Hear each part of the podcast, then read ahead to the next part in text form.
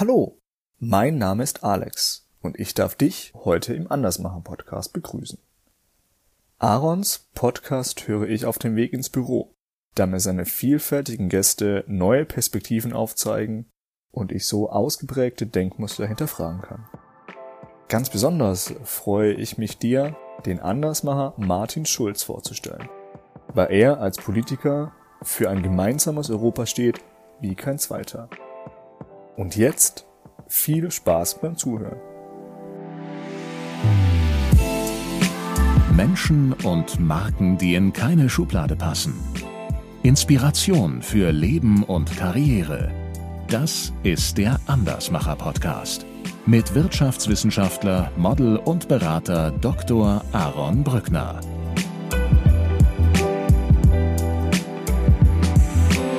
Aber der letzte Satz ist ein Irrtum.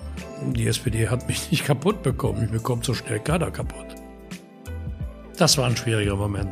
Und da bin ich meinen Personenschützern, die da mit mir unterwegs waren, bis heute dankbar. Meine Personenschützer haben reagiert, nicht ich. Die haben gesagt, mach dich vom Acker, Kollege. Der englische Philosoph Edmund Burke, das ist ein Philosoph des 17. Jahrhunderts, hat mal den Satz gesagt, für den Sieg des Bösen reicht es, dass die Guten nichts tun.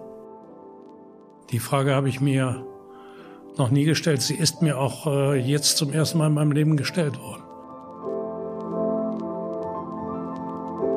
Danke, Alex, für dein Intro. Alex wohnt übrigens genauso wie ich in Düsseldorf. Er arbeitet als Projektmanager in der Automobilindustrie. Sein Credo? Teams arbeiten dann gut und gerne zusammen, wenn sich die Menschen gegenseitig vertrauen. Nebenbei organisiert er im nächsten Frühjahr ein Sportevent für Functional Fitness. Wenn du mehr über Alex erfahren möchtest, schau einfach mal in den Show Notes nach. Unter Alex Wengert findest du ihn auf LinkedIn. Und falls du in NRW besonders sportlich unterwegs sein solltest, dann erfährst du unter Beat Me at the Beach auf Instagram mehr über diesen Wettkampf. Wettkämpfe gibt es auch in der Politik. Dort nennt man sie wohl eher Wahlkampf. Und mit Wahlkämpfen kennt sich mein heutiger Gesprächspartner aus. Denn beinahe hätte diese Podcast-Folge den Titel haben können Vom Buchhändler und Bürgermeister zum Bundeskanzler. Warum daraus nichts geworden ist und was auf diesem Weg alles passiert ist, darüber spreche ich mit Martin Schulz, dem früheren Bürgermeister von Würselen, Präsidenten des Europäischen Parlaments und SPD-Kanzlerkandidaten. Wie so häufig haben wir nicht die Zeit, über alle Stationen seines Lebens zu sprechen, aber ich bemühe mich, so unterschiedliche Themen wie möglich aufzugreifen. So unterhalten wir uns über den Friedensnobelpreis der EU und den Sexualstraftäter Marc de Trou. Wir sprechen über die Ursachen des verlorenen Wahlkampfes im Jahr 2017 und das Alleinstellungsmerkmal unserer Kanzlerin. Ich erkundige mich nach der Sinnhaftigkeit von Wahlplakaten und frage den glühenden Europäer Schulz, was wir gegen aufkommende antidemokratische Entwicklungen unternehmen können. Ob du SPD wählst oder nicht, ich bin davon überzeugt, dass unsere Zukunft im Miteinander und nicht im Gegeneinander liegt. Martin Schulz hat einen für die Spitzenpolitik untypischen Lebenslauf. Deswegen bin ich davon überzeugt, dass er die richtige Person ist, um sich über Journalisten, Politikverdrossenheit und Jan Böhmermann zu unterhalten. Das Gespräch kannst du dir auch wieder auf YouTube ansehen.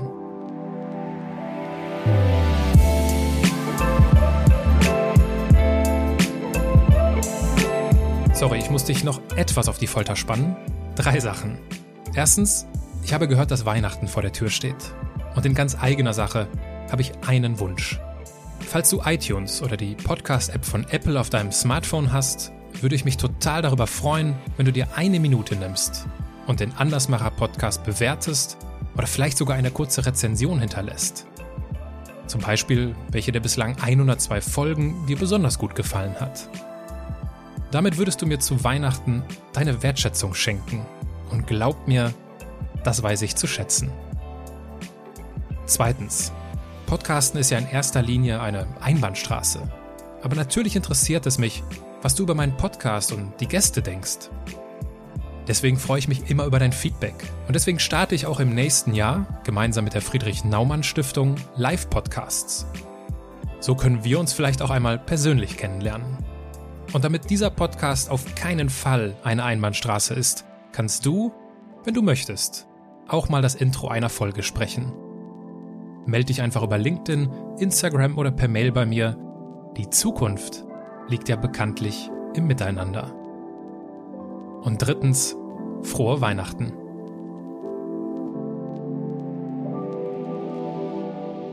Herr Schulz, herzlich willkommen in meinem Podcast. Ich muss mich ganz zu Beginn äh, bei Ihnen ausdrücklich bedanken, nicht nur, dass Sie sich die Zeit dafür nehmen, sondern dass äh, dank Ihnen jeder weiß, wo Würselen liegt, weil meine Freundin und ihre Familie kommt aus Würselen und wenn ich äh, vor den Wochenenden nach Hause fahre äh, und gefragt werde oder am Telefon mit irgendjemandem bin und gefragt werde, ja, wo fährst du denn jetzt hin? Und ich sage nach Würselen, jeder weiß einfach Bescheid. Also ein ausdrückliches Danke äh, dafür. Ich beginne meine Gespräche mal mit einem kurzen Steckbrief. Ihr Name? Martin Schulz. Ihr Alter? 64 in wenigen Tagen am 20. Dezember. Ihre Heimat? Würselen. Ihre Geschwister? Vier Stück, zwei Brüder, zwei Schwestern. Ihr Vorbild? Schwierig. Ich habe nicht nur eins, sondern mehrere. Fällt Ihnen eine Person jetzt in diesem Moment besonders prägnant ein?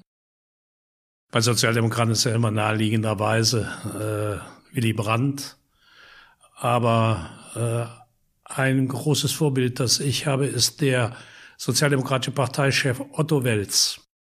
Das war der Mann, der hier im Reichstag als Vorsitzender hier in diesem Gebäude der sozialdemokratischen Reichstagsfraktion äh, Adolf Hitler auf die Entfernung von uns beiden hier ins Gesicht gesagt hat, wir lehnen ein Ermächtigungsgesetz ab.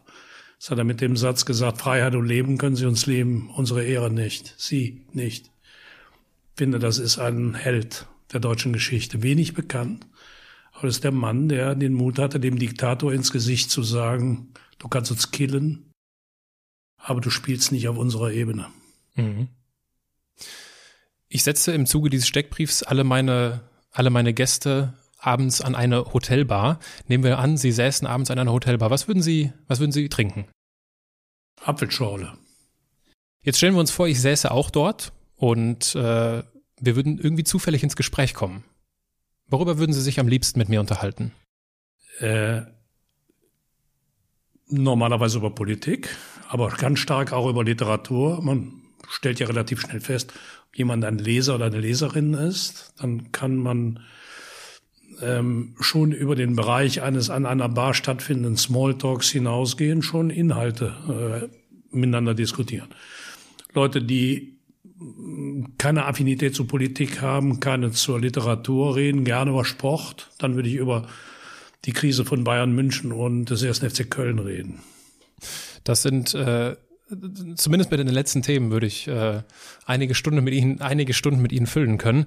Ähm, jetzt stellen wir uns vor, ich wüsste nicht, wer Sie sind und wir würden uns über Literatur, über Politik und auch über Sport unterhalten. Und ich würde Sie irgendwann, irgendwann fragen, Mensch, Sie scheinen ja hier ein richtig informierter äh, Mensch zu sein. Was machen Sie denn so beruflich? Ja, dann würde ich sagen, ich bin Mitglied des Deutschen Bundestages, war viele Jahre Präsident des Europaparlaments und heiße Martin Schulz. Und wenn Sie mir sagen, das habe ich noch nie gehört, würde ich antworten, haben Sie Glück gehabt. wir haben, äh, wir haben eine Gemeinsamkeit. Wir kommen beide aus Familien mit jeweils fünf Kindern. Ich bin der vierte von fünf. Haben Sie sich jemals gefragt, was aus Ihnen geworden wäre, wenn Sie Einzelkind gewesen wären? Offen gestanden, nein. Die Frage habe ich mir noch nie gestellt. Sie ist mir auch äh, jetzt zum ersten Mal in meinem Leben gestellt worden. Ich noch nie darüber nachgedacht. Lohnt es sich, darüber nachzudenken? Bestimmt. Ich habe Mitarbeiter, die Einzelkinder sind. Es ist immer interessant zu beobachten und zuzuhören, was die erzählen. Ähm, langjähriger, sehr enger Mitarbeiter von mir war ein Einzelkind. Und äh, bei dem habe ich festgestellt, dass er aber ein Verhalten hat, als wäre er in einer Mehrkindfamilie aufgewachsen. Sehr solidarisch, sehr äh, energisch, hat dann auch selbst mehrere Kinder bekommen. Also eine für heutige Verhältnisse schon eine relativ große Familie gegründet. Jetzt sind Sie die Nummer fünf von fünf. Äh, wie ist es Ihnen denn gelungen, als jüngstes Kind sich Gehör zu verschaffen früher? Ich glaube, dass die Art und Weise, wie ich Politik mache und überhaupt in meinem Leben auftrete, auch mit der ja zugegebenermaßen man, manchmal etwas übertriebenen Lautstärke, die es ja auch in meinen Reden gibt, ähm, die Ursache darin hat, dass äh, ich vier ältere Geschwister habe, die alle sehr ausgeprägte Individualisten sind, sehr ausgeprägte Charaktere, ambitionierte in ihren Berufen, sehr erfolgreiche Leute, die eigentlich gar nicht so anders sind als ich. Und wenn du dann als Knirps sich gegen die durchsetzen musst, mein ältester Bruder ist zwölf Jahre älter, als ich äh, in die Pubertät kam, war das schon ein, ein hoch angesehener mhm. Honorateur in der Stadt, gegen den musste ich richtig kämpfen. Also durchgesetzt habe ich mich, ich habe kämpfen gelernt, um, um Anerkennung zu bekommen. Kämpfen lernen tut man ja auch äh, beim Fußball. Mhm. Wenn ich, äh, wenn ich Ihre Kollegen vom SV Renania Würselen fragen würde, welcher Spielertyp Sie waren, würden die eher sagen, ja, der Martin Schulz war so ein Philipp Lahm, so ein Michael Ballack oder so ein Miroslav Klose? Nee, ich glaube, keins von dreien. Okay. Also äh, so technisch brillant wie die drei war ich nicht, äh, aber eher war ich ein knochenharter linker Abwehrspieler, ein Kämpfer, oh, eher wie Jonas Hector vom 1. Okay. FC Köln. Und das hat dann, das war ja ihr, ihr großer Traum damals, der Traum vom, von der Karriere eines Fußballprofis. Daraus ist nichts geworden, weil sie sich das Kreuzband gerissen haben. Vielleicht können Sie uns mit in diesen Moment nehmen, wo Sie von dieser Verletzung wieder genesen sind. Und ich glaube, dann ist es ja nochmal gerissen, wenn ich mhm. richtig äh, informiert bin. Vielleicht können Sie uns mit in diesen Moment nehmen. Was ist Ihnen durch den Kopf gegangen? Ich will mal diesen Podcast nutzen, um auch mal mit einer Legende aufzuräumen. Ich glaube, ich wäre niemals so gut gewesen, um Fußballprofi zu werden. Aber der Traum, das zu werden, den hatte ich natürlich. Ähm, ein Stück meiner äh, Problematik bestand darin, erzähl mal einem 17-Jährigen, dass er nicht ausreichend talentiert ist. Das glaubst du ja nicht. Also war mein Traum schon der und ich habe auch wie irre trainiert. Heute rückblickend weiß ich, dass diese Art des Trainings würde heute kein Trainer mehr erlauben, weil die physische Beanspruchung und die, äh, diese, diese übertriebene Stärke äh, im äh, Trainieren und Spielen nicht altersadäquat war. Mhm. Und äh, aus der Mannschaft, die eigentlich eine sehr erfolgreiche Jugendfußballmannschaft war, wir haben Westdeutscher Vizemeister, haben im Endspiel gegen Schalke verloren, waren lange Zeit über 100 Spiele ungeschlagen und keiner von den Spielern ist irgendwo mit einer Ausnahme, der Torwart war mal bei Fortuna Köln in der Bundesliga, mhm. aber ansonsten ist keiner im Profifußball gelandet. Viele mit frühen Verletzungen. Eine Jugendfußballmannschaft aus einer kleinen Stadt, die eine Zeit lang durch eine Überdehnung eigentlich so der Trainingsarbeit mithalten konnte. Zu Ihrer Frage zurück. Für mich brach da die Welt zusammen. Also äh, das erste war übrigens kein Kreuzband, sondern Meniskus. Okay. Beim zweiten waren es dann die Bänder. Und da war für mich ja der, der Fußball beendet. Und das war schon, das habe ich als einen echten Schlag in meinem Leben damals empfunden. Können Sie sich noch daran erinnern, wie Ihre Eltern reagiert haben? Ich glaube, die haben das gar nicht so sehr mitbekommen. Mhm muss ich nachdenken. Also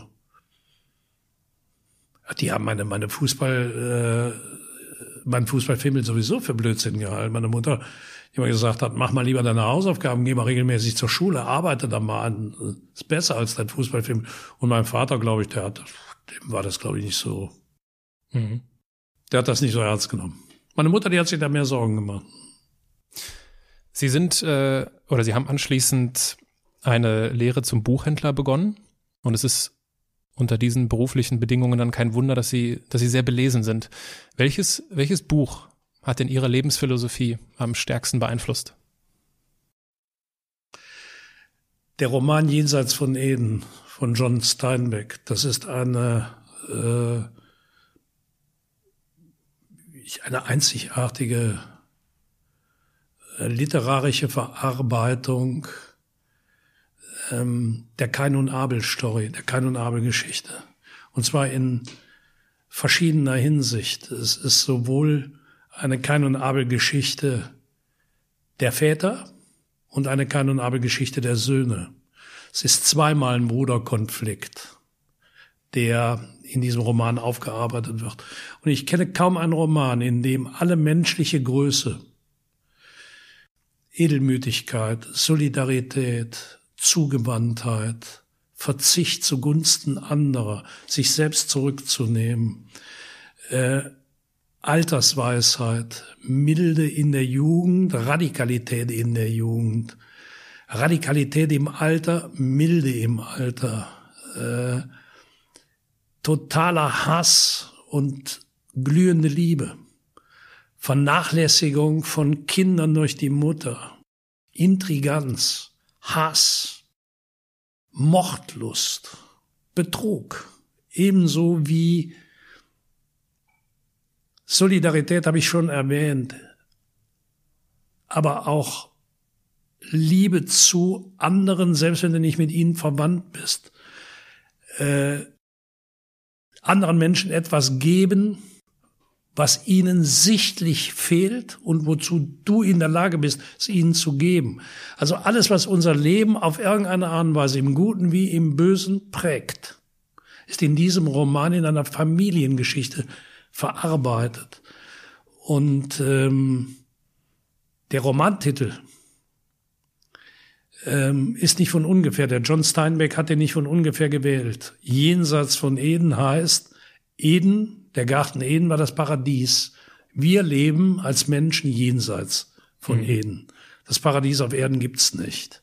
Man kann sich bemühen, aber es ist schon hart, unser Alltagsleben. Und äh, ich habe keinen Roman vorher und später gelesen, äh, der in dieser Intensität jedenfalls mich berührt hat. Ich habe viele andere kennengelernt, die mir gesagt, das ist mir zu schwierig.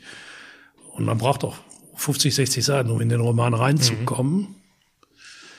Aber äh, die Buddenbrooks von Thomas Mann gehen in die Nähe, sind mhm. aber viel zu vornehm. Das ist eine Patrizierfamilie. Die Familie äh, in Jenseits von Eden ist äh, halt eine amerikanische Pharmafamilie. Und ähm, ja, das ist der Roman, der mich am meisten geprägt hat. Sind Sie so jemand, der ein Buch intensiv liest oder mehrere Bücher auf einmal? Nee, ich lese parallel mehrere Bücher auf einmal. Ich aber ich lese die alle intensiv. Stimmt, ja, das, das widerspricht sich nicht, das ist korrekt. Ich bewundere das immer. Ich kann das nicht. Ich kann nicht parallel lesen. Ich muss so eine Sache, mich auf eine Sache konzentrieren und das dann durchziehen. Das kann ich gut nachvollziehen. Das kann ich auch im Alltag, kann ich das nicht. Ich kann, also ich bin nicht Multitask. Wenn ich irgendwie eine mhm. SMS schreibe, kann ich nicht gleichzeitig zuhören. Finde das auch meine Mitarbeiterinnen und Mitarbeiter. Die können, die sind Multitask, die sitzen vor mir. Und ich habe den Eindruck, die hören mir überhaupt nicht zu. Die hören aber intensiv zu und können parallel äh, irgendwas anders machen, finde ich faszinierend. Ich kann das nicht, außer beim Lesen. Das hat aber einen Grund. Wenn Sie davon leben, anderen Menschen Bücher zu verkaufen, wenn mhm. Sie Ihren Lebensunterhalt damit verdienen, haben Sie gar keine Alternative, als parallel zu lesen. Mhm. Denn die Flut an, an, an Neuerscheinungen und das, das Volumen, das es in so einer Buchhandlung gibt, Sie Ihren Kundinnen und Kunden gegenüber nicht den Eindruck erwecken wollen, der hat ja gar keine Ahnung, dann müssen Sie schon auch wissen, was sie da in ihrem Laden anbieten und dann musst du natürlich auch parallel lesen können. Mhm. Gehen wir weg von der Belletristik. Ich meine äh, ge gelesen zu haben, dass Sie auch gerne Biografien lesen. Mhm. Mit welchen, mit welchem Protagonisten hätten Sie dann gerne mal einen Tag getauscht oder wenn diese Person noch leben sollte, mit welchem Protagonisten einer Biografie, die Sie gelesen haben, würden Sie gerne mal tauschen? Das ist auch eine schwierige Frage. Aber wenn ich spontan würde ich sagen, äh, François Mitterrand, der frühere französische Staatspräsident, mhm. über den ich eine Biografie gelesen habe, die ein Journalist verfasst hat, der ihn über 40 Jahre begleitet hat. Und der mit ihm eine Abmachung hatte, die Biografie schreibe ich erst nach deinem Tod. Erst wenn du nicht mehr da bist. Krass. Mitterrand hatte ihm gesagt, ich lass dich nah an dich ran, an mich ran aber du musst warten. Und er hat sich auch daran gehalten. Und äh, da werden Facetten der Persönlichkeit äh, offengelegt, äh, die die Faszination, die ich von diesem Mann eh immer hatte, noch steigern. Also wenn, würde ich sagen, einen Tag im Leben von François Mitterrand. Ist das möglicherweise ein Grund, warum Sie sich während des Wahlkampfs begleiten lassen haben von einem Journalisten, der dann im Anschluss ein Buch darüber geschrieben hat? Das war nicht der Grund, aber ich bin natürlich hinterher, ist es mir aufgefallen. Okay. Nun hat er mich nicht 40 Jahre begleitet, sondern ja. nur ein paar Monate, aber ähm, ja, jemanden so nah an sich ranzulassen, ja. Allerdings konnte ich mit dem die Vereinbarung nicht treffen, Erst nach meinem Tod, ich will ja noch ein paar Jahrzehnte leben. Verständlich. Äh, wir spulen noch mal ein paar Jahrzehnte zurück. 1982, Sie, äh, Sie eröffnen die eigene Buchhaltung, äh, Buchhandlung und äh, Ihre politische Laufbahn nimmt Fahrt auf. Sie hatten es ganz kurz im Vorgespräch auch schon gesagt, äh, mit, mit 31 werden Sie Bürgermeister von Würselen. Ich bin heute 31, kann es mir nicht vorstellen, äh, irgendwo Bürgermeister zu sein. Äh, elf Jahre lang sind Sie das. Sie werden zweimal mit absoluter Mehrheit wiedergewählt und äh, gewinnen oder erzielen dadurch diese, diese Auszeichnung des Ehrenbürgers von Würselen, auf die sie stolz sind, wenn ich das richtig äh, gelesen habe. Seit 1994 sind sie Mitglied des Europäischen Parlaments. 2012 werden sie zum Präsidenten des Europäischen Parlaments gewählt, wiedergewählt. 2014, 2017 scheiden sie dann aus, um in den ähm, Wahlkampf einzusteigen. Ihre Karriere als äh, auf, auf europäischer politischer Ebene ist es natürlich unmöglich, jetzt in dieser Kürze der Zeit irgendwie auch nur ansatzweise zusammenzufassen.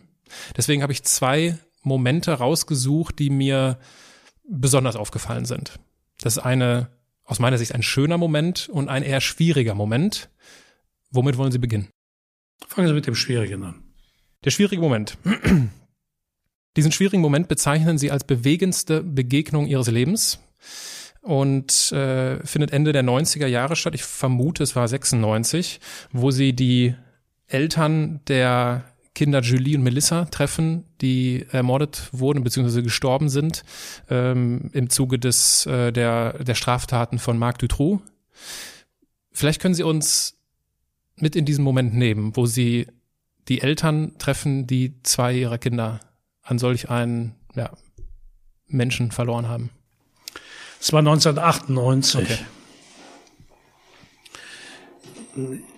Wir hatten im Europäischen Parlament im zuständigen Ausschuss, im Innenausschuss, einen äh, Bericht des Europaparlaments in Auftrag gegeben, der sich mit dem Kampf gegen äh, Missbrauch von Kindern und Sextourismus, der damals äh, en vogue war, also die Leute, die nach Thailand flogen, um da äh, ihre, ihre perversen Bedürfnisse zu befriedigen, äh, um ein Bild sich zu verschaffen, wie sieht das äh, in Europa aus und welche strafrechtlichen äh, Konsequenzen müsste man ziehen, und zwar so, dass das die Mitgliedstaaten der Europäischen Union alle gemeinsam machen.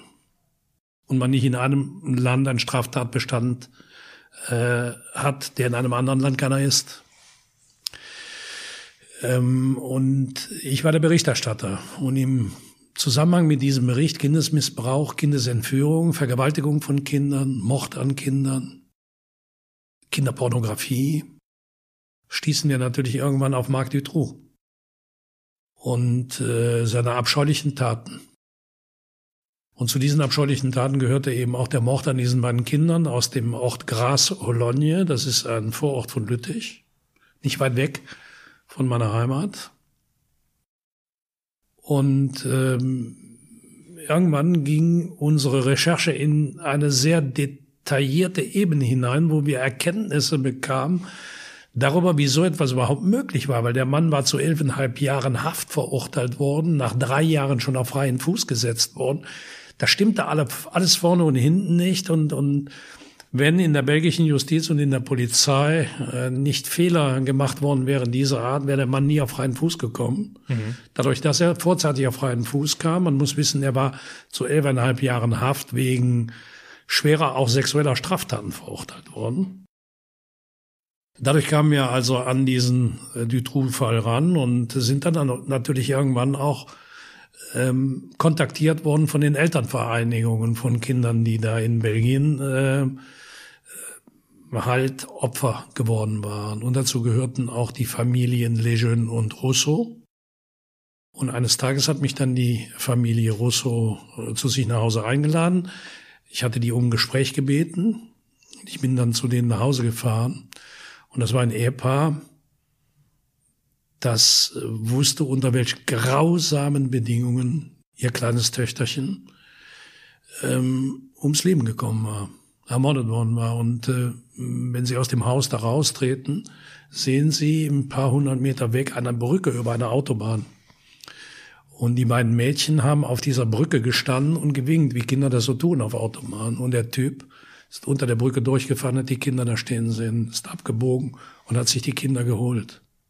Das heißt, die Eltern sehen jeden Tag hm. den Tatort, da wo die wohnen. Und ähm, ich habe dann mit diesen Eltern geredet und ich muss ihnen sagen, ähm,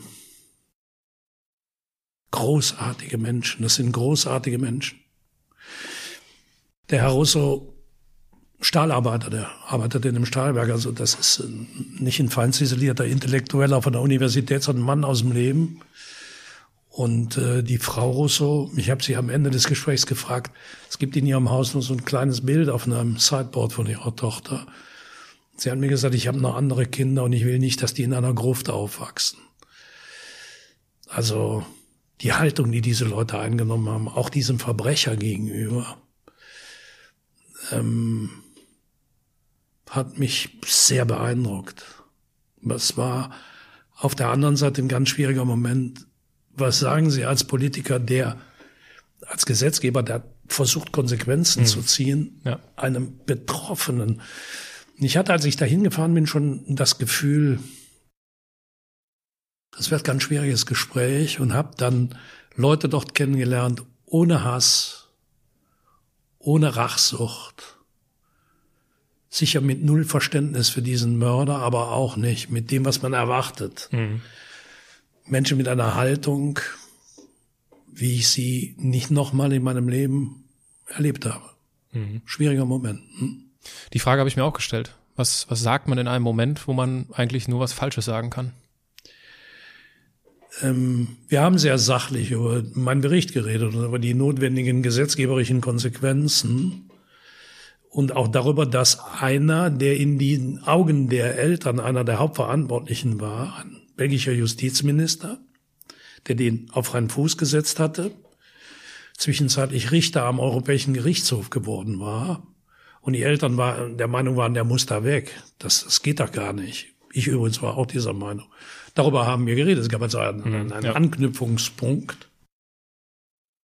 Aber man redet natürlich dann auch über, ähm, über die Tat selbst und die Anweise, wie die Eltern darüber geredet haben, haben es uns, haben es, hat es uns, also mir und meinem Mitarbeiter, der mit mir da war, dann auch leicht gemacht. Mhm. Auch das ist, wie ich finde, eine, eine, eine Haltung, die nur allergrößten Respekt hervorrufen kann. Mhm. Stichwort großer Respekt. Kommen wir zu einem zu dem schönen Moment, von dem ich gerade sprach. Und das ist der 12. Oktober 2012. Die Europäische Union wird dafür ausgezeichnet, dass sie aus einem Kontinent des Krieges ein Kontinent des Friedens gemacht hat. Sie nehmen stellvertretend die goldene Medaille des Friedensnobelpreises entgegen in Oslo. Und sie stehen auf diesem wunderschönen Hotel in Oslo das Grand Hotel auf dem Balkon und äh, ist ja so ein bisschen wie der Champions League Sieg der Politik, wenn ich das so, wenn ich das so sagen darf. Äh, inwiefern kompensiert denn solch ein Moment den geplatzten Traum einer Fußballerkarriere? Na, ich bin für den geplatzten Traum in meinem Leben mehr als einmal entschädigt worden, eigentlich jeden hm. Tag. Ich habe ja ein doch sehr reiches Leben bisher leben dürfen.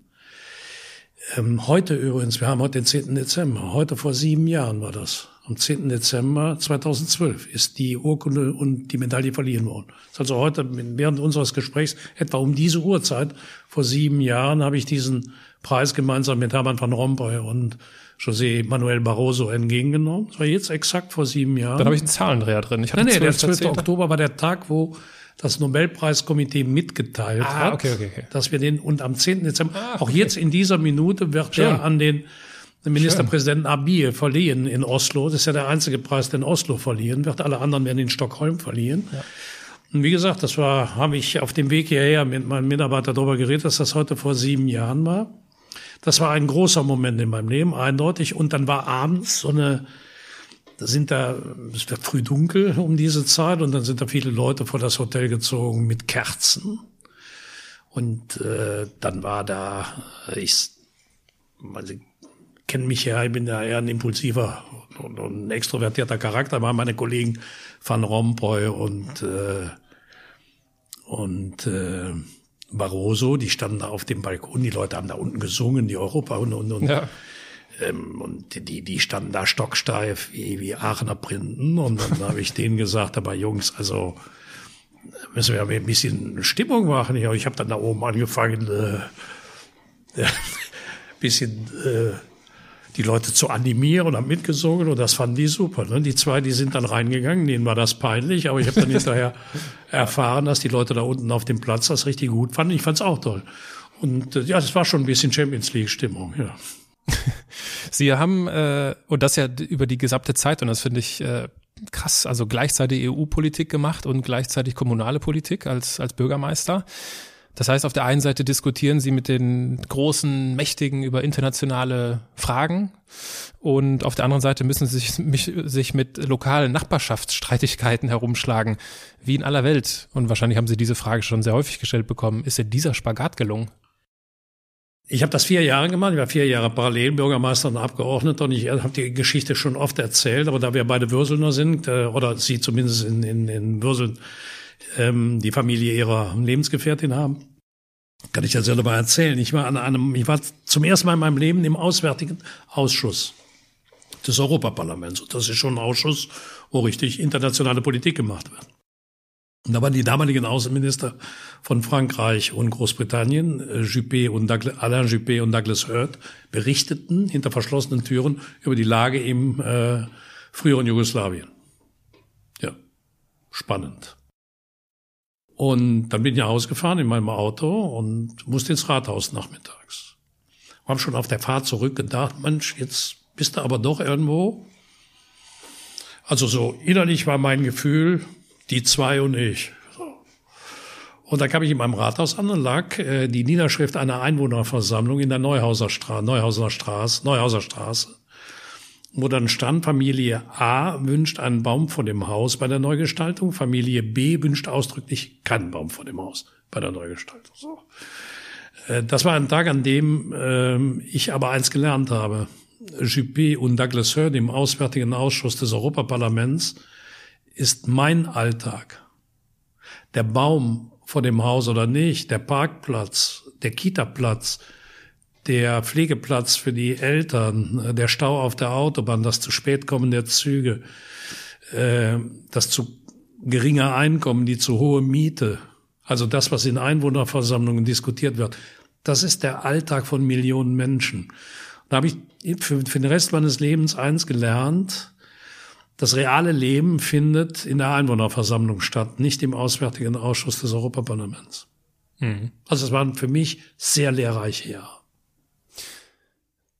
Jetzt haben ja, beziehungsweise jetzt hätte diese, diese, dieses Gespräch, diese Podcast-Folge, hätte ja beinahe den Titel haben können vom Buchhändler und Bürgermeister zum Bundeskanzler. Das ist, daraus ist nichts geworden, das, äh, das wissen wir. Und ich möchte Ihnen einen kurzen Kommentar vorlesen, ein, ein YouTube-Kommentar, der unter dem Video von Thilo Jung stand und ihrem Gespräch bei Jung und Naiv. Also ich zitiere. Jemand, der vom Paketlieferanten bis zum Kommissionspräsidenten jedem auf Augenhöhe begegnet. Rhetorisch geschickt, kommunal und weltpolitisch erfahren. Kann Rheinisch, Englisch, Französisch etc. fließend sprechen und ist nie von oben herab. Hat politische Vision für die kleinen und großen Herausforderungen der Zukunft. So einen bekommt nur die SPD kaputt. Was macht das mit Ihnen? Ist nett. Man hört lieber so einen Kommentar als viele, viele andere, die man ja als Politiker sich auch äh, anhören muss. Aber der letzte Satz ist ein Irrtum. Die SPD hat mich nicht kaputt bekommen. Ich bekomme so schnell keiner kaputt. Ähm, ich äh, wie soll ich das ausdrücken? Man hört lieber Komplimente, Das halte ich immer mit dem früheren österreichischen Bundeskanzler Bruno Kreisky. Der hat mal gesagt, sie glauben gar nicht, wie viel Lob man vertragen kann. Äh, klar, es ist schön, aber äh, mich hat auch das, was nach der Bundestagswahl in meiner Partei passiert ist, nicht äh, zerbrochen. Das ist im politischen Leben so. Ich habe Fehler gemacht. Ich habe viel Illoyalität erlebt, viel Missgunst, manche Intrige, die auch wiederum, weil ich sie nicht erkannt habe, zu Fehlern bei mir geführt hat. Das spricht mich nicht von meinen Fehlern frei, aber erklärt das eine oder andere. Aber man darf sich als Mensch nicht zerbrechen lassen. Wenn es ein Prinzip in meinem Leben gibt, dann ist es, äh, du fällst hin, aber du musst da wieder aufstehen. Und ich stehe auf. Also so schnell kriegt mich keiner klein. Mhm. Ich gehe davon aus, dass die, die uns jetzt zuhören oder zusehen, nicht alle genau wissen, äh, was in dem Wahlkampf so alles passiert ist. Und ich habe äh, mal so ein paar Ursachen mitgebracht, äh, weswegen aus der, äh, wes weswegen wir heute nicht äh, vom, vom Bundeskanzler Schulz sprechen. Also Anfang 2017 bricht ja dieser Schulz-Hype aus, der äh, extrem war. Im März 2017 werden sie dann mit 100 Prozent zum Kanzlerkandidaten gewählt und äh, trotzdem ist es nichts geworden. Ich habe mal so ein paar Sachen mitgebracht, die vor allem aus dem Buch der Schulz-Story stammen von äh, Markus Feldenkirchen. Ein Grund ist die von Anfang an belastete Rollenverteilung mit Sigmar Gabriel und der generell nicht auf ihre Person zugeschnittene Wahlkampf. Ein zweiter Aspekt ist die Nichtanalyse von vergangenen verlorenen Wahlkämpfen. Ein dritter ist der fehlende Mut zum Risiko, das Thema Europa zu ihrem Thema im Wahlkampf zu machen, so auch nach dem Vorbild von Macron in, in Frankreich. Ein viertes, ein vierter Grund äh, könnte die, könnten die Wahlschlappen in Schleswig-Holstein, im Saarland oder in NRW gewesen sein. Ein fünfter, ein buntes Potpourri an Pleiten, Pech und Pannen. Also äh, als ich mir das Buch durchgelesen habe, ist ja, man mag es kaum glauben, aber es ist die Realität. Also diese die, die Vorstellung des Wahlprogramms, was äh, irgendwie misslungen war, äh, der und das natürlich äh, in aller Tragik der Schlaganfall ihres Wahlkampfmanagers. Das sowas kommt dann auch noch dazu. Äh, ein weiterer Grund könnten die endlosen Querelen aus den eigenen Reihen sein. Also das Interview von Thorsten Albig habe ich mir hier notiert. Oder die äh, Gerhard Schröder-Geschichte mit Rosneft. Äh, oder ein siebter Grund, der Verlust der eigenen Intuition aufgrund systematischer Kaputtberatung. Das sind nicht meine Worte, sondern aus diesem Buch aufgegriffen. Ihr Fazit, so haben Sie es zumindest mal in einem Interview geschildert, hat, äh, sind vor allem zwei Ursachen entscheidend gewesen. Erstens, dass sie nicht über Europa geredet haben und zweitens, dass sie oder es nicht zu ihrem Hauptthema gemacht haben und zweitens, dass sie nicht im NRW-Landtagswahlkampf äh, eingegriffen haben. Wenn ich so frei sein darf, hätte ich äh, auch zwei Gründe mitgebracht, die aus meiner Sicht äh, passen. Der Unternehmensberater in mir sagt, äh, die Ursachenforschung ist essentiell. Und wenn das nicht gemacht wird, und das wurde ja scheinbar nicht gemacht, auch in den vergangenen Wahlkämpfen, ist es aus meiner Sicht, äh, ist die Wahrscheinlichkeit sehr hoch, dass was schief läuft. Der Mensch in mir sagt, hier wurde ein Zehner auf die Neun gestellt. Also hier sollte ein Spielmacher wie Toni Kroos plötzlich Tore schießen wie Timo Werner. Was ist Ihre Einschätzung dazu? Zu meiner Wahrnehmung? Wir hatten schon Ursachenforschung betrieben und dazu gehörte, dass die SPD endlich als homogenes Ganzes, geschlossene Formation antreten muss. Das hat sie nicht getan. Sie war bei Wahlniederlagen vorher eine zerstrittene Partei. Die 100 Prozent ließen mich annehmen, das haben wir jetzt gemeinsam kapiert und alle sammeln sich jetzt hinter dem äh, Vorsitzenden Kandidaten. Sie haben gerade in ihren sieben Punkten eine Reihe von Ereignissen genannt, wo sichtbar war, dass das nicht geschah. Mhm. Ähm, Im politischen Leben ist das so, das kannst du zum Teil nicht beeinflussen. Ich habe mit Schröder über Rosneft geredet, aber ich bekam ihn da nicht von weg. Und ich hatte auch keine Entscheidungsbefugnis, das zu verhindern. Ich habe Thorsten Albig nicht zu diesem Interview geraten, dass seine Frau ihm intellektuell nicht mehr gewachsen sei. Ähm, aber sie müssen da wieder die Verantwortung übernehmen. Das ist so. Da ist die Medienwelt auch hart. Mhm ähm, die ähm, in Hamburg äh, tobt der schwarze Block. beim G20-Gipfel. Und die Medien, die Journalisten schreiben Problem für Schulz. Die Frage ist, warum ist eigentlich der schwarze Block in Hamburg randalierend ein Problem für mich?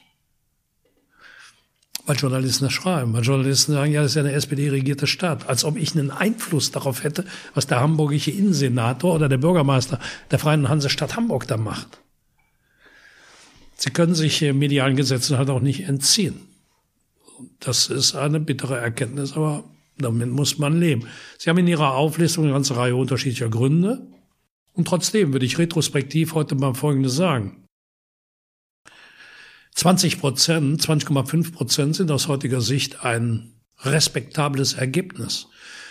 Ähm, was übersehen worden ist, ist, wir haben in den letzten zehn Tagen vor der Bundestagswahl etwa vier Prozent, dreieinhalb bis vier Prozent verloren, die SPD. Wir lagen bei 23, 24 Prozent. Äh, Meinungsforscher haben mir nach der Wahl gesagt, die habt ihr verloren wegen der Debatte dritter Platz.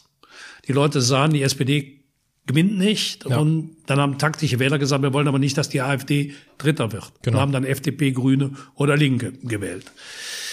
Wenn ich mit 24 Prozent oder 23 Prozent da rausgegangen wäre, wäre die Lage wieder eine ganz andere gewesen. 20 Prozent waren nach Lage der Dinge, die CDU verlor 9 Prozent.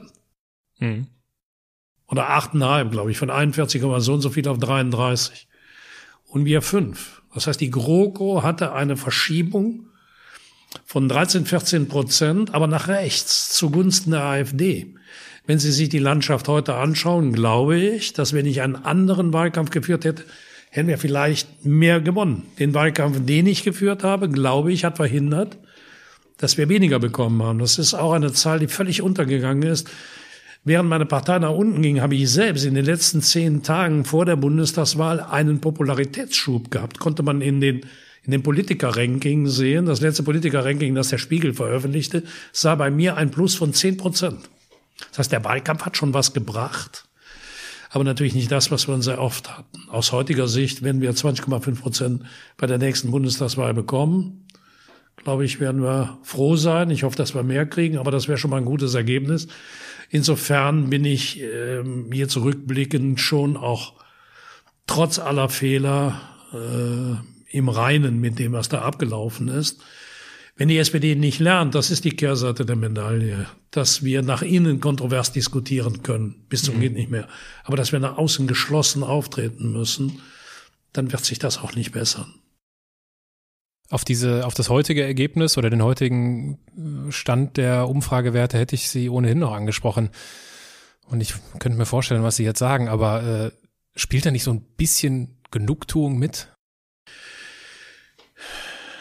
Ja, wenn Sie ähm, in der Situation sind, dass äh, alle diejenigen, die natürlich ihre eigene Rolle kennen und um ihre eigene Rolle wissen, aber so sind Menschen nun halt mal. Wenn sie einen Ausweg sehen, die eigene Verantwortung ein Stück zu delegieren an jemand anderen, dann tun Menschen das halt. Deswegen fand ich mich nach der Bundestagswahl in der Situation, dass alle mit dem Finger auf mich gezeigt haben. Das ging mir ja dann ganz kurz danach nochmal so. Wir hatten gesagt, wir gehen in die Opposition. Dann scheiterte Jamaika. Dann kam der Druck des Bundespräsidenten, auch der medialen Öffentlichkeit, staatstragende Verantwortung. Gut, ich habe gesagt, ich finde, wir sollten in der Opposition bleiben, aber ich war der Einzige. Mhm. Alle anderen in der Führung der Partei waren der Meinung, nein, das ist falsch. Gut. Parteivorsitzender ist kein Diktator. Ich habe mich dann äh, dieser Mehrheitsmeinung angeschlossen und gebeugt. Das Ergebnis war, dass äh, Kollegen, die es weniger gut mit mir meinten, natürlich diesen Umfallercharakter, den dann viele auch der SPD zuwiesen, wieder privatisiert haben, nach dem Motto, war ja der Schulze gesagt hat, äh, wir waren das ja nicht. Ja. Also von daher äh, habe ich da schon bittere Stunden erlebt, aber ich bin rückblickend, auch mit Blick auf die jetzige Umfragelage, schon auch mit mir am Rhein. Ich habe äh, zur Vorbereitung zuerst die Schulz-Story gelesen von Herrn Feldenkirchen und danach die Biografie von Frau Kopeinik. Und wenn ich mir das so, wenn man sich das so durchliest und diese Biografie reicht bis, glaube ich, 2016, dann habe ich mir so gedacht, wie konnte sowas eigentlich passieren? Also es ist so eine unwirkliche Fortsetzung ihrer politischen Karriere mit diesem, mit diesem Wahlkampf. Und mein persönliches Fazit daraus ist, außer dass, abgesehen davon, dass es spannend war, Wahlkampf mal so kennenzulernen, also eine Buchempfehlung tatsächlich an dieser Stelle.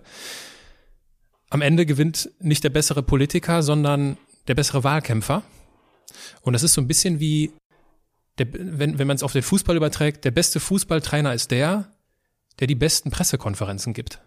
Hm. Ist da was dran? Ich glaube, es ist schwieriger Vergleich. Ähm, in der Welt, in der wir heute leben, ist der mediale Auftritt von entscheidender Bedeutung. Haben Sie 100 Prozent recht. Es kann dann so sein, dass der bessere Trainer der ist, der die Sportjournalistik davon überzeugt, dass er der bessere ist, obwohl er vielleicht nicht der bessere ist. In der Politik gibt's ähnliche Elemente, aber man muss natürlich die Gesetzmäßigkeiten der Politik berücksichtigen bei dieser Bewertung. Und die sind andere als die im Profi, Profifußball. Gesetzmäßigkeiten der Politik sind zum Beispiel auch Vertrauen einer breiten Masse von Menschen. Angela Merkel ist eine Bundeskanzlerin, die es, wie ich finde, in geradezu brillanter Weise verstanden hat, ähm, ihre abwartende Haltung ähm, ihre, ihre Fähigkeit, da ist sie eine gelehrige Schülerin von Helmut Kohl, ähm, nur in diesem Punkt. Eine gelehrige Schülerin von Helmut Kohl, der die Haltung hatte, 90 Prozent aller Probleme erledigen sich durch liegen lassen. Mhm. Ähm, Frau Merkel ist äh, eine Politikerin, die sehr gut versteht, ihre Entscheidungszurückhaltung so würde ich das mal nennen, als dynamische Politik zu verkaufen. Es gab einen Biografen von Angela Merkel, Nikolaus Blome, lange bei der Bildzeitung beim Spiegel, der hat diesem Buch den Titel Die Zauderkünstlerin gegeben. Das ist sie. Aber mit äh, dieser Haltung, ich habe alles unter Kontrolle, wir fahren auf Sicht, Schritt für Schritt, also diese Mutti-Attitüde, äh, die ja auch zu dem Spitznamen führt, war, glaube ich, in der äh, aufgewühlten Zeit des Jahres 2017, Trump gerade gewählt, Putin, Xi Jinping, diese verunsicherte Welt, ähm, das, was die Deutschen wollten, was die Mehrheit der Deutschen trotz allem, trotz aller Skepsis wollten. Stück der Problematik in dem Wahlkampf, das ist mir aber auch erst später klar geworden, lag darin, dass ich Probleme hatte, Angela Merkel zu attackieren, weil sie sich der direkten politischen Kontroverse in der Sache entzog. Das habe ich hart kritisiert. Auf der anderen Seite gab es aber die AfD, die diese Merkel muss weg Rhetorik hatte, der ich mich logischerweise nicht mhm. anschließen konnte. Das war rein, äh, das ist mir in diesem Wahlkampf nicht so sehr aufgefallen. Heute rückblickend in der Analyse würde ich mal sagen, dass das für mich ein echtes Hindernis war. Und ich wollte Angela Merkel viel stärker attackieren, habe aber natürlich in zunehmender Wahlkampfintensität gemerkt, da musst du in der Wortwahl sehr vorsichtig sein, mhm. um nicht in die Nähe der AfD zu kommen. Und äh, deshalb ähm, glaube ich, dass ich ein guter Bundeskanzler gewesen wäre. Ähm, ich hätte, das war eben in den Punkten, die Sie aufgelistet haben, mein Hauptfehler, Europa zum Thema machen müssen. Ich hatte auch den Vorschlag unterbreitet, ich sage, Macron ist mein Partner, nicht der Partner von Angela Merkel. Mhm. Gut, also ich kann nicht den Rest meines Lebens über diesen Fehler resonieren. Ja. Ja, ich glaube, äh, noch vielleicht ein, eine kurze ähm, Merkung zu Frau, Frau Merkel. Sie haben, glaube ich, gesagt, ähm, äh, man kann niemanden besiegen, der nicht kämpft. Sowas hatten Sie, glaube ich, gesagt. Ja. Und das trifft ja ganz gut. Ja, Angela Merkel macht da einen Wattebausch-Wahlkampf. Das ist weich, lieb, nett. Ähm, und äh, selbst auf meine Attacke, ich hatte ja gesagt, das ist ein Anschlag auf die Demokratie, was die da machen weil die legt die Demokratie lahm, was sicher auch ein überspitzter und, ja. und, und auch vielleicht zu harter Satz. Aber ihre, ihre, ihre Antwort darauf, ihre Reaktion war super professionell. So kenne ich den Herrn Schulz gar nicht. Schwamm drüber. Also es ist schon, Angela Merkel ist eine, eine kommunikativ eine sehr geschickte Frau und wenn es einen Nobelpreis für Kommunikation gäbe, müsste den Steffen Seibert bekommen, der Regierungssprecher, der aus einer Frau, die vor jeder Entscheidung irgendwie davon geht äh, oder zögert, eine Frau macht, die im breiten, äh, auch in der internationalen Ebene, im breiten Ansehen der Leute als dynamische Problemlöserin gilt. Das ist in Brüssel, finde ich, immer ganz toll, dass die Leute mir sagen, hier ist ja nichts gelöst, ne? Nix. Also alles ist hier und drei Sätze später sind die, die Einzige, die hier was äh, bewegt, ist Angela Merkel. Du hast da eben gesagt, hier wird nichts bewegt, hier ist nichts gelöst. Mhm. Angela Merkel erweckt aber den Eindruck. Ja. ja. Ich war bei einer der letzten Aufführungen von, von Volker Pispas in der Tonhalle in Düsseldorf und er, äh, ich glaube, er hat Frau Merkel einmal so beschrieben, wenn sie feststellt, dass alle gegen sie sind, dann dreht sie sich einfach um und sagt, alle stehen hinter mir. Ja. Aber gut, wir wollen uns jetzt ja hier nicht äh, ausufern lassen. Äh, ich würde das Thema Wahlkampf gerne nochmal aufgreifen, weil ich finde das ehrlich gesagt beeindruckend, sowas auszuhalten. Ich würde mich nicht darauf einlassen wollen, auf diese, diese Belastung. Und Sie erzählen äh, von, von einer, äh, von einer Situation, wo ich mir gedacht habe, das muss doch richtig wehtun.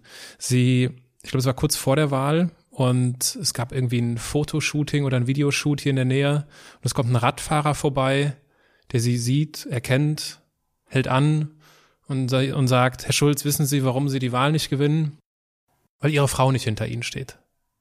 Und dazu muss man wissen, dass Sie mit Ihrer Frau von Karriereanfang einen Deal hatten, dass sie nicht in die Öffentlichkeit geht und was natürlich nichts darüber, davon äh, darüber aussagt, wie sehr ihre Frau hinter ihnen steht. Und wenn man sich mit ihnen auseinandersetzt, weiß man ganz genau, wie sehr ihre Frau hinter ihnen steht. Wie hält man sowas aus, so ein Moment? Das war ein schwieriger Moment. Und da bin ich meinen Personenschützern, die da mit mir unterwegs war, bis heute dankbar. Meine Personenschützer haben reagiert, nicht ich. Die haben gesagt, mach dich vom Acker, Kollege. Mhm. Also eine Dreistigkeit ist mir selten untergekommen. Ist ja schon auch eine Attacke, die mein, mein, mein Privatleben berührt. Und äh, wenn der Typ gewusst hätte, was für meine Frau und für meine Kinder ein solcher Wahlkampf bedeutet, mhm. nicht nur ein Verzicht ähm, auf privates Leben. Du bist ja eine öffentliche Persönlichkeit. Und gut, Schulz ist ein Allerweltsname. Das schützt natürlich auch. Aber ähm, das Schlimme für die Angehörigen, viel schlimmer als für einen selbst, sind die öffentlichen Attacken, die abgerissenen Wahlplakate, die hm. bösen Karikaturen, die schlimmen Kommentare äh, im Netz, diese Verletzungen. Man muss sich ja vorstellen, das ist für die Kinder der Vater, für den Lebensgefährten, für den Partner ist das der Ehemann oder die Ehefrau ist schon ganz hart. Und dann kommt da irgend so ein, so ein Typ da angeradelt und pöbelt einen da an. Das fand ich schon, war wirklich einer der schwierigen Momente. Und wie gesagt, die beiden Personenschützer, die da bei mir waren, zwei Polizeibeamte, die haben gesagt, setz dich mal auf dein Rad und guck, dass du wegkommst. Das war wahrscheinlich die bessere Entscheidung. Äh, Sie sprechen von den Wahlkampf äh, oder von den Wahlplakaten, die verunstaltet werden. Ich muss äh, gestehen, wenn, wenn Wahlkampf ist äh, und ich Wahlkampf, äh, Wahlplakate lese, äh, sehe, lese ich immer laut vor. Also die Menschen, die dann bei mir sind und die das äh, von mir äh, wissen, äh, die wissen jetzt genau, wovon ich spreche. Ich lese dann immer laut vor, was auf diesen Wahlplakaten steht. Und fühle mich immer so ein bisschen, ja, so ein bisschen verarscht, weil das ist alles so nichts aussagend. Also ich habe so ein paar Mal mir hier notiert, äh, wie soll Europa vorankommen, wenn Deutschland stehen bleibt? Okay. Macht Europa stark. Und mein absoluter Favorit ist Zusammenhalt. Ich habe vor kurzem gelesen, dass es keine Politikverdrossenheit, sondern eine Politikerverdrossenheit gibt. Gibt's da, wie sehen Sie das? Ist da was dran? Es gibt beides. Es gibt Politikverdrossenheit bei denen, die die handelnde Politik beobachten und den Eindruck haben, sie bringen nichts auf die Reihe. Und bei den beiden Regierungsparteien muss man ja auch sagen, die beschäftigen sich zurzeit überwiegend mit sich selbst. Ja. dass dann die Leute den Eindruck haben, obwohl die Bundesregierung objektiv gute Arbeit leistet. Das ist ja das Phänomen. Die Bundesregierung bewegt eine ganze Menge zurzeit. Denken Sie mal an die Rentendebatte. Mhm. Denken Sie mal an die Abschaffung des Soli. Denken Sie mal an die ganzen Beschlüsse, die wir da ja. haben. Ist die Wahrnehmung der äh, Menschen aber eine andere. Dass diejenigen, die von ihnen beauftragt sind, die Probleme äh, des Landes zu lösen, sich mit sich und ihrer Partei beschäftigen. Das führt zu Politikabwendung. Die Leute sagen, da will ich nichts mit zu tun haben. Der nächste Schritt ist, dass man identifiziert, wer ist das, äh, und das führt zur Politikerverdrosseln. Beides gibt's. Ähm, es gibt das aber nicht integral, sondern es ist sehr differenziert. Menschen, die Politik fern sind, die winken sowieso ab. Hm. Das sind übrigens die überwiegende Mehrheit.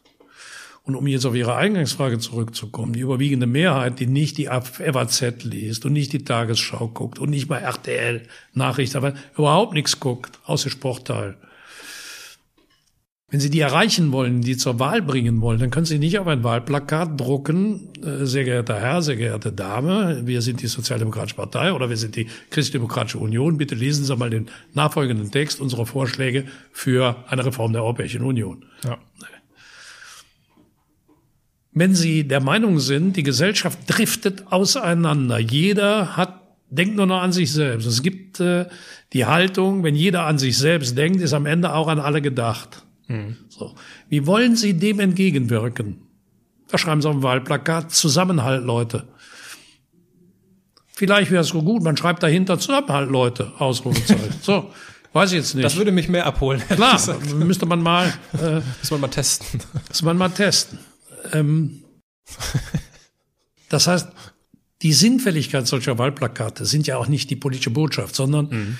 die Zehntausenden Wahlplakate, die da aufgestellt werden, haben ja nur einen Sinn. Die Leute daran zu erinnern, es ist Wahl. Mhm. Okay. Kein Mensch macht sich die Illusion dazu, über so ein Wahlplakat am Ende eher dann überzeugen. Aber ihre eigenen Leute daran zu erinnern, pass auf, da ist Wahl, du musst da hingehen. Das ist der Sinn dieser plakativen Werbung, die ja übrigens in zunehmendem Maß auch nicht mehr die Rolle spielt genau. wie früher, weil das der direkte Kontakt über die sozialen Netzwerke, über die, über in der digitalen Welt, in der wir leben, ist ja der, der Weg zwischen Politiker und Wähler kürzer geworden. Donald Trump, einer, der das genau weiß. Ähm, aber ähm, wie gesagt, der Text auf so einem Wahlplakat ist äh, klar, der ist äh, jetzt keine philosophische Abhandlung.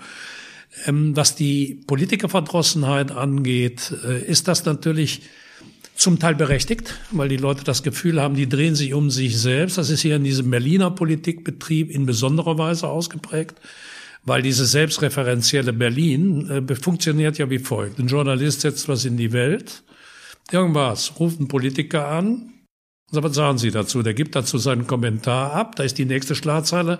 Schulz sagt zu dem, was der Journalist da gerade aufgeschrieben mhm. hat, ähm, dann ruft er den Nächsten an, der sagt, ja, der Schulz, der hat mir jetzt gerade gefehlt. Ne? Nächste Schlagzeile ist, Meier widerspricht Schulz. ja. Und für vielleicht irgendein Peanut. Und die Leute im Land denken, naja, aber was hat das jetzt mit mir zu tun? Also die Entfernung zwischen Berlin und vielen Bürgerinnen und Bürgern nimmt zu. Es hat auch etwas mit Berlin als Stadt zu tun. Ich kann mich gut daran erinnern, dass die Bundeshauptstadt Bonn hieß. Bonn war kleiner als Düsseldorf oder Köln konnte sie mit Hamburg und München nicht messen. Bonn war reduziert auf die Politik. Und am Wochenende fuhren die Abgeordneten gerne aus Bonn weg in ihre Wahlkreise. Berlin ist ökonomisch, politisch, journalistisch, wissenschaftlich das Zentrum dieser Republik. Alles fokussiert sich in immer stärkerem Maß auf Berlin. Ich glaube, ein Problem unseres föderalen Charakters war immer, dass wir viele regionale Zentren hatten und nicht wie äh, Großbritannien oder Frankreich eine alles absorbierende Hauptstadt. Das ist aber im Moment so. Berlin zieht alles auf sich, kann die Stadt nichts für, aber das politische, kulturelle, soziale, journalistische, wissenschaftliche, wirtschaftliche Berlin wird immer stärker. Das widerspricht ein Stück weit dem föderalen Charakter unseres Landes. Darüber müssen wir nachdenken. Deshalb bin ich, bin ich ganz stark für die Föderalisierung, die in der Geschichte unseres Landes, immer wenn Deutschland ein zentralisiertes Land wurde, ist es gescheitert. Das war bei den Hohenzollern so, es war bei anderen dreckigen Regimen, die später kamen, so. Der föderale Charakter unseres Landes äh, stärkt die Region und stärkt auch die Identität der Menschen in den Regionen. Deshalb ist Deutschland eigentlich für ein zentralistisches System nicht geeignet. Ähm, zurück zu der Frage Politikerverdrossenheit. Ich erlebe aber auch den Polit die Politikerverdrossenheit als einen Luxus. Politik ist harte Arbeit bis in die tiefe Nacht. Samstage und Sonntage eingeschlossen. Berufspolitik ist fordernd für die Familie. Wenn du Abgeordneter bist, du bist weg von deiner Familie bis in der Hauptstadt. Nimmst du die Familie in die Hauptstadt mit, mutest du ihr zu, für vier Jahre umzuziehen, wirst nicht wiedergewählt, muss er wieder zurück. Hohes ja. Risiko. Ja. Ähm, Politik ist im Verhältnis, wir sind gut bezahlte Abgeordnete im Verhältnis zu dem, was Leute unserer Entscheidungsbefugnis in der freien Wirtschaft verdienen, können wir uns nicht mitmessen. Selbst in den Behörden verdienen die hohen Ränge äh, mehr als die Abgeordneten. Das ist schon äh, fordernd und äh, ambitioniert, also wem Geld verdienen, ist gut bezahlt. Aber ein junger Rechtsanwalt, der ein gutes Prädikat hat, in eine Anwaltskanzlei geht, kriegt möglicherweise das, was wir als Diäten kriegen, als Anfangssalär, ja. als Anfangshonorar, führt natürlich dazu, dass ganz viele Leute sagen, ich bin eigentlich blöd, geht eigentlich mit Politik. Dann kommt dieser öffentliche Druck dazu, diese Internetverleumdungsmaschine, die dich in deiner persönlichen, in deiner zivilen Existenz äh, ja geradezu auf den Boden zu drücken versucht. Ich erlebe immer mehr Leute, die Politikerverdrossenheit eigentlich auch so wie so eine Monstranz vor sich her tragen, nach dem Motto, ich will mit der Politik nichts zu tun haben. Ähm, weil guckst du dir doch an, diese Politiker.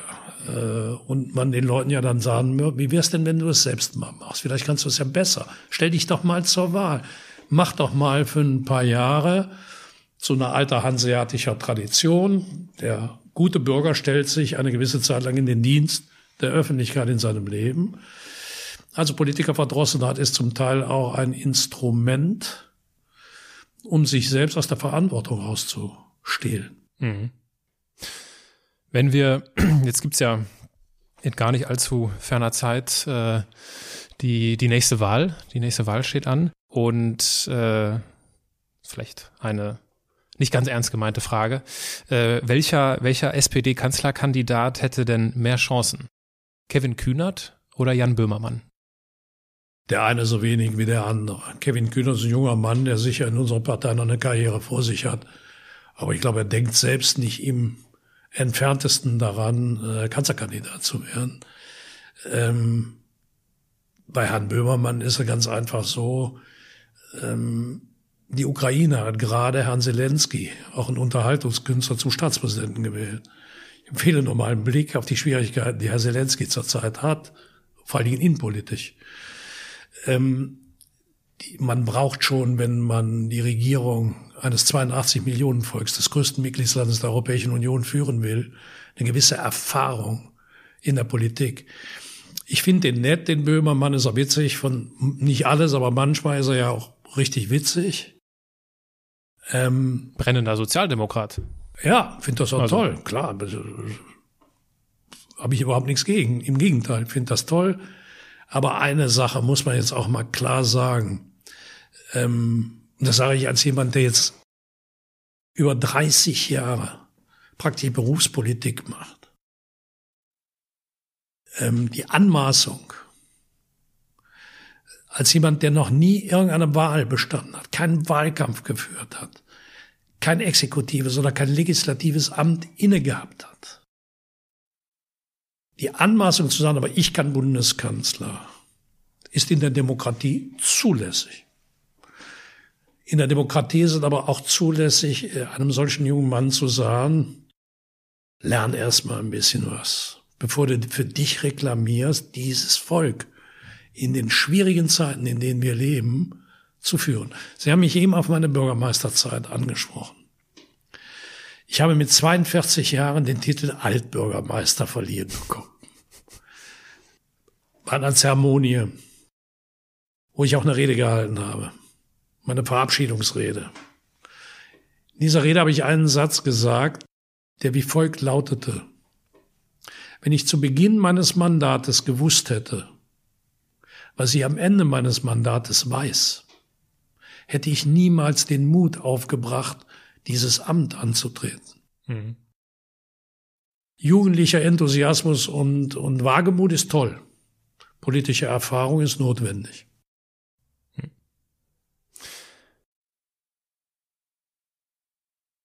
Sie haben, und das ganz zum Ende des, äh, des Buches der Schulz-Story, erwähnt, dass Sie sich, äh, und das ist jetzt, glaube ich, ein gutes Jahr her, äh, seit Veröffentlichung, äh, dass Sie sich mit den Intellektuellen des Dritten Reichs beschäftigen wollen, noch intensiver. Sie haben sich, das ist ohnehin eins Ihrer Themen mhm. äh, im Leben. Wie ist denn da der Forschungsstand, wenn ich fragen darf? Ich habe in der, ich habe in der Zwischenzeit eine äh, neue, neu erschienen, im vergangenen Jahr erschienene Biografie über Albert Speer gelesen. Hitlers Architekt. Ähm, neue Quellen, äh, die auch offenlegen, dass im Gegensatz zu dem, was er im Nürnberger Prozess, bei dem er ja mit 20 Jahren Gefängnis davongekommen ist, äh, ausgesagt hat, sehr wohl an einer massenhaften Deportation von Juden hier in Berlin beteiligt war, das auch wusste, auch wusste, was in den Konzentrationslagern abging. Ich habe mich intensiv mit dem Staatsrechtler Karl Schmidt befasst. Karl Schmidt war ähm, einer der ähm, juristischen Legitimationsgeber äh, der Rechtsphilosophie der Nazis, völkisches Recht. Wenn ich hier manche Rede jetzt wieder im Bundestag höre, fühle ich, mich stark an Karl Schmidt erinnert. Ernst Jünger, seit jeher einer meiner äh, rechten Autoren, den ich stark lese, Jünger und Karl Schmidt auf dem Dach, auf der Dachterrasse des Hotels Raphael in äh, Paris mit einem Rotweinglas in der Hand äh, sozusagen das, das Kampfgeschehen in Paris beobachtend als ästhetisches Phänomen der Gewalt in einer so schönen Stadt wie Paris miteinander austauschend. Da kriegst du die Krise, wenn du das liest. Ähm, die Intellektuellen des Dritten Reiches waren eine Zynikerbande, äh, wie man sie hoffentlich kein zweites Mal mehr antreffen wird. Aber wenn ich mir Leute aus der identitären Bewegung anschaue, bin ich mir nicht sicher. Ähm, wenn ich manchen rechten Philosophen heute höre, bin ich mir nicht sicher, ob das garantiert ist, dass wir ein äh, solches Milieu nicht wieder äh, finden werden und nicht wieder treffen werden. Was kann denn jeder Einzelne von uns unternehmen, um das zu verhindern? Die Weimarer Demokratie ist nicht gescheitert ähm, an nicht zuletzt gescheitert, ich will es so formulieren, die Weimarer Demokratie ist zertrümmert worden von den Antidemokraten. Aber sie ist auch daran gescheitert, dass die Demokraten nicht stark genug waren und dass es nicht genug davon gab, die im entscheidenden Moment aufgestanden sind. Der englische Philosoph Edmund Burke, das ist ein Philosoph des 17. Jahrhunderts, hat mal den Satz gesagt, für den Sieg des Bösen reicht es, dass die Guten nichts tun. Mhm. Jeder Einzelne kann was tun, wenn, wenn Sie einem Rassisten begegnen, einem homophoben Menschen, wenn Sie einem äh, Frauenfeind begegnen, einem Gewaltpropagandisten, äh, kann man sehr wohl sagen, ich bin nicht deiner Meinung. Und solange ich hier am Tisch sitze, finde ich, das solltest du deinen Mund halten. Oder zu einer Demo gehen und mal dran teilnehmen, äh, wenn gegen die Rechten demonstriert wird. Und vielleicht nicht mit dem Stinkefinger. Ich kann nur dazu raten, ein äh, Mitarbeiter von mir hat mir eine tolle, wirklich mich sehr beeindruckende Geschichte erzählt. Der sagt, ich war hier in Berlin, da marschiert die AfD mit den schwarz-rot-goldenen Fahnen am Brandenburger Tor vorbei und die anderen stehen da und zeigen denen den Stinkefinger und brüllen. Mhm. Und der Eindruck entsteht, die Geordneten, das sind die, und der Krawall ist auf der anderen Seite. Warum steht nicht eine Massenbewegung von Menschen mit der schwarz-rot-goldenen Fahne da? Das ist auch meine Fahne, das ist auch Ihre Fahne, das ist die Fahne unserer Demokratie. Warum überlassen wir das Symbol unserer Demokratie den Antidemokraten? Warum äh, ist es nicht möglich, was zum Beispiel 2006 bei der Fußball-Weltmeisterschaft möglich war. Dass Deutsche ihre Fahne schwenken, aber sie auch für die Brasilianer geschwenkt haben, als die am Ende gewonnen haben. Mhm. Das ist ein Patriotismus, der sich nicht gegen andere richtet, sondern für uns ist, so wie die anderen ihren Patriotismus haben. Warum bemächtigen sich die Rechten wieder der Symbole der Republik, die sie eigentlich verachten? Einfach, weil die, die diese Republik verteidigen müssen, ihnen das Feld überlassen. Deshalb glaube ich schon, dass wir darüber diskutieren müssen, dass jeder Einzelne sich überlegen muss, wenn wir jetzt zum Beispiel erleben, dass der Präsident des äh, Feuerwehrverbandes, der gesagt hat, ich möchte nicht, dass die AfD sich meines Verbandes bemächtigt, bemächtigt von AfD-Leuten aus dem Feuerwehrverband attackiert wird dafür. Er würde seine politische Neutralität verletzen. Warum sind eigentlich nicht alle anderen da und sagen, so wie die Feuerwehrleute das jetzt bei dem Mord an ihrem Kollegen da gemacht haben, plötzlich sichtbar da sind, dass sie hinter ihrem Verbandspräsidenten stehen und sagen, wir wollen nicht, dass die SPD oder die CDU oder die FDP oder wer auch immer oder die Grünen sich unseres Verbandes bemächtigen. Wir möchten das aber auch nicht von der AfD. Mhm. Solche Sachen, dass so ein Mann nicht alleine steht, sondern eine breite Resonanz, und zwar nicht von Politikern, sondern von anderen Feuerwehrleuten bekommt. Jeder Einzelne kann da, wo er steht, was für die Verteidigung unserer Republik tun. Mhm. Wir werden für die Verteidigung unserer Republik jetzt nicht mehr allzu viel tun können, weil unsere Zeit so langsam abgelaufen ist. Wir biegen auf die Zielgerade ein, Herr Schulz, und es gibt zum Abschluss eines jeden Gesprächs immer die Halbsätze. Ich beginne einen Satz, Sie beenden ihn spontan, ob kurz oder lang, ist Ihnen überlassen. Ganz in meinem Element bin ich, wenn? Ich rede über Europa halte. Ich bin ein Andersmacher, weil? Ich keinen normierten, vorgefertigten Lebensweg gegangen bin. Wenn ich beginne an mir zu zweifeln, dann? Geht's mir schlecht und das ist häufig der Fall. Wenn ich jemandem den Andersmacher Award verleihen müsste, dann? Wenn ich jemandem den Andersmacher Award, gibt's den? Nee, den gibt's also, nicht. Also, okay.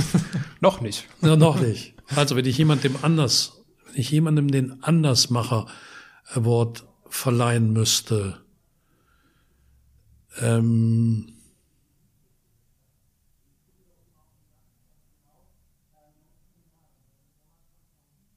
Ist das egal, wenn ich im Moment nachdenke? Absolut. Wenn ich jemanden anders mache, Award.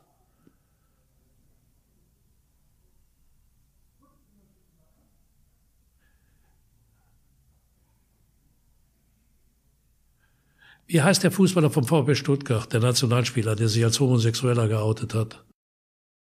Thomas Hitzelsberger. Ja.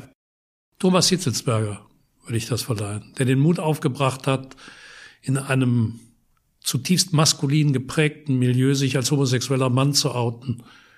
Großer, mutiger Schritt. Herr Schulz, Sie haben ganz zu, zum Abschluss des Gespräches, ich gebe das Wort immer an meinen Gast ganz zu, zum Abschluss, und normalerweise frage ich Sie, ja, was, was wollen Sie uns noch irgendwie so mit auf den Weg geben? Ne? Vielleicht auch im Kontext des Podcasts, dass ich dass meine, dass es meine Mission ist, anders machen, normal zu machen. Aber vielleicht, weil ich plane, das Gespräch noch vor Weihnachten zu veröffentlichen, vielleicht können Sie ja auch das, äh, das Wort an unsere Zuhörer und an unsere Zuschauer richten und äh, Sie dürfen einen Weihnachts- oder einen Neujahrsgruß äh, mit da drin verbraten.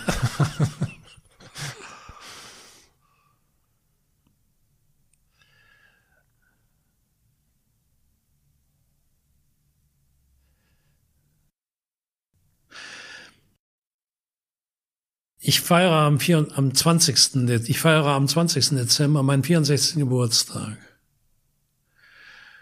Und erinnere mich an meine Eltern.